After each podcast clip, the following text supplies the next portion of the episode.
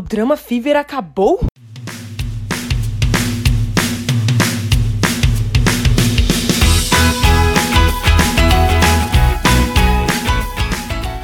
Bem-vindos a mais um episódio do Diário de uma K-Popper aposentada, apresentado por mim, Ren. No episódio de hoje eu vou falar um pouco sobre a indústria dos doramas coreanos e o fim do Drama Fever. Se você não sabia que tinha terminado, desculpa, mas sim, não existe mais o Drama Fever. O site tá lá, mas você não vai conseguir ver nada. Que eu espero que ele descanse em paz, né? Um site abençoadíssimo e que deixou inúmeras pessoas órfãos, tipo eu, provavelmente a maioria dos ouvintes. Para falarmos sobre doramas, eu acho que é preciso responder primeiro uma perguntinha imaginária que tá pairando no ar. O que é um dorama? O dorama, ele está para as séries ocidentais, tal qual as novelas estão para os brasileiros. Eu diria que os doramas são uma mistura de séries com novelas, porque apesar de terem no máximo 20 e poucos episódios, existem algumas exceções a isso, e eles têm até 1 hora e 30, eles não costumam ter outras temporadas. Ou seja, é uma série sem diversas temporadas de enrolação. Sim, eu estou olhando no fundo dos seus olhos, Grey's Anatomy Anatomy e Supernatural. Mas existem projetos como Reply, que contam com três temporadas, mas cada uma gira em torno de uma história e com elencos totalmente diferentes, porque focam em anos específicos, como 1997,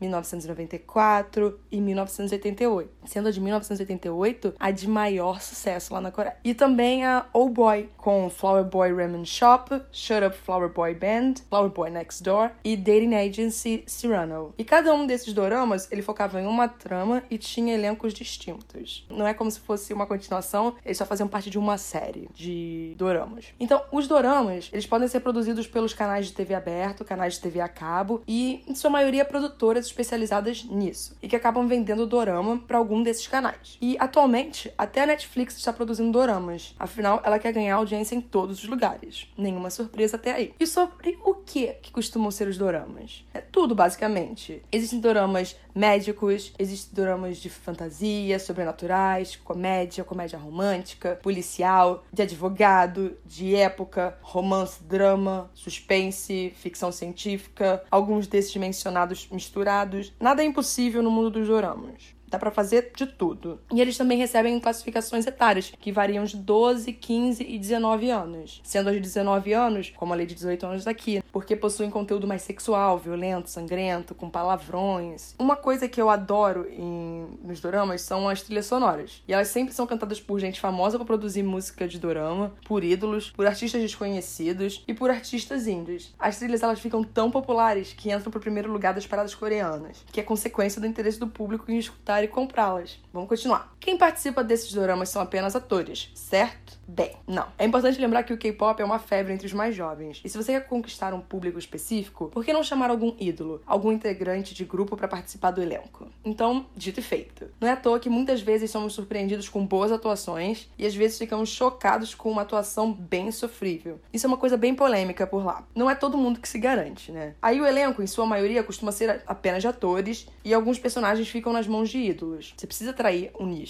precisa atrair novos telespectadores. Existem produções que apostam bastante em ídolos e o elenco é praticamente só formado por eles. Tanto que alguns que chamam bastante atenção atuando, eles acabam virando atores de sucesso depois que deixam para trás a carreira de ídolo. Sim, tem gente que não continua ídolo para sempre. Mas pô, o salário então deve ser bom, né? A minha visão, sim. Generalizando aqui, os atores principais costumam no final de uma produção receber cerca de 2 milhões de dólares. Eu tô falando em dólares porque se eu falar em won vai ser um pouco complicado e aí temos que converter. Então, dólar é uma moeda mais fácil de digerir. E aí tudo depende do orçamento que a produção tem, o quão importante é o ator e a quantidade de episódios também que ele vai trabalhar, porque eles recebem por episódio exibido. Então, sim, eles só recebem um pagamento depois que o episódio passa na TV, o que pode virar um problema, que eu vou discutir isso um pouquinho pra frente. Tem ator que recebe 25 mil dólares por episódio, 50 mil dólares, tem gente que recebe 100 mil dólares ou 200 mil dólares. Cada situação é diferente. Eu tava fazendo as pesquisas e, de acordo com o Korean Times, o ator mais bem pago até hoje foi o Bae Young-jun, enquanto ele estrelava o dorama The Legend, em 2007. Ele recebia 217 mil dólares por cada episódio, e em um total de 24 episódios, ele faturou 5 milhões e 208 mil dólares. Isso é assustador, não? Até porque durante essa época, ele devia estar fazendo muitas propagandas. E aí, faturando essa bolada com elas também, assim por fora. Então, inshallah, muito ouro. Só que, para explicar melhor também, esse pagamento dele não fica todo com ele. Porque ele tem uma agência por trás dele que cuida dele. E também tem uma equipe responsável por fazer a maquiagem dele, o cabelo, a assessoria. Então, esse valor é dividido com outras pessoas. O valor no final fica menor do que esse que eu falei, mas ainda é um valor confortável. Mas eu acho importante ressaltar aqui que não é só em Hollywood que há uma discrepância salarial entre protagonistas homens e mulheres na mesma produção. Existem algumas informações que no dorama While You Were Sleeping, ele era protagonizado pela Suzy e Lee Jong-suk. Os dois recebiam salários bem diferentes e os dois eram protagonistas. Enquanto ela recebia quase 80 mil dólares por episódio, ele estava embolsando 110 mil dólares. Ou seja, existem problemas e um lado não tão bacana por trás dos doramas. Aproveitei isso para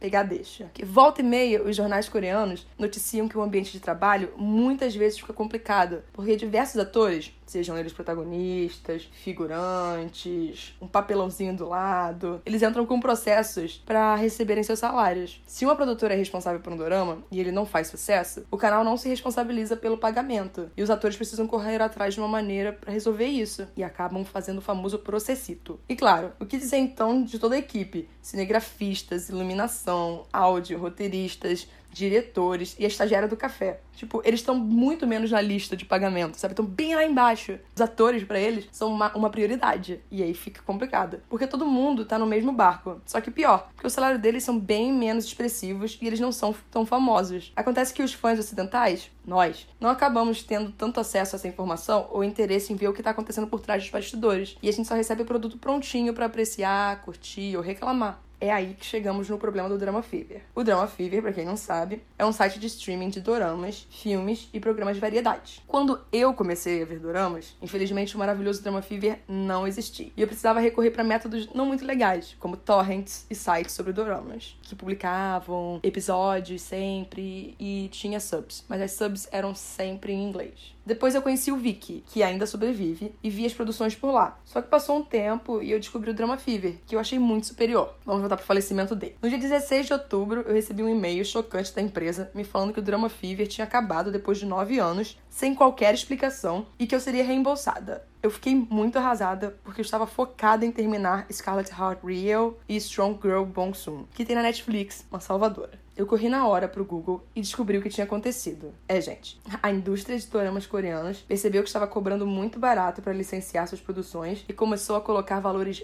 bem altos.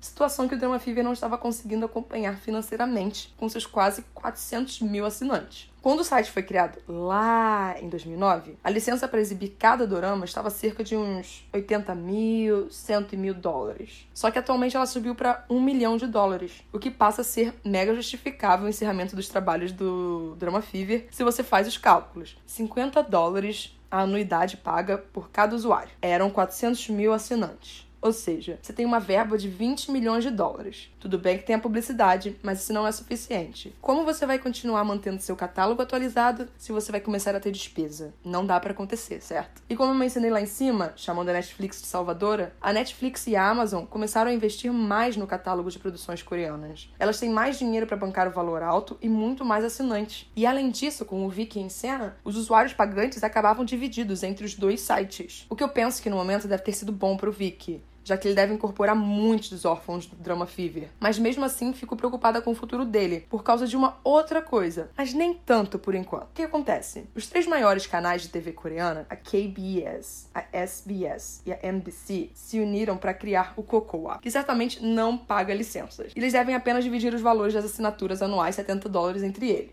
Além disso, o Cocoa também tem assinaturas diárias, caso alguém queira fazer apenas uma maratona bem específica. Outra vantagem é que o Viki atualmente está com uma promoção de anuidade de 60 dólares, que além de permitir acesso total ao seu catálogo, ele permite acesso ao Cocoa também. Ou seja, o site por enquanto está a salvo por causa de uma parceria feita com as três maiores empresas de TV da Coreia, e dessa forma os usuários têm acesso às produções de canais abertos e TV a cabo. Então, infelizmente, o mercado coreano não ajudou muito o Drama Fever. Acabou jogando uma pá de cal em cima do site quando os principais canais se juntaram e decidiram criar seu próprio streaming. Dessa forma, eles aproveitaram e elevaram seus valores de licenciamento para lucrarem ainda mais, vendo o interesse de diversos sites de streaming em suas produções. Eu espero mesmo ter ajudado vocês com algumas dúvidas e novidades, alguma coisa que vocês não soubessem e tal. Qualquer coisa que vocês podem me perguntar ou me corrigir nas redes sociais. Eu acho que essa, isso é tudo que eu tinha para falar sobre o assunto. Eu sei que às vezes sai corrido, porque eu tô falando muito rápido. Eu, eu mesma não gosto, mas é porque eu tô sozinha aqui. Mas se estiver sendo muito rápido, vocês me avisem que eu vou tentar dar um controle na voz e melhorar isso. Até o próximo episódio, que vai ser nessa sexta, e eu vou apresentar um grupo. Um grupo de meninas. Um quarteto. Será que vocês conseguem adivinhar quem é? Então,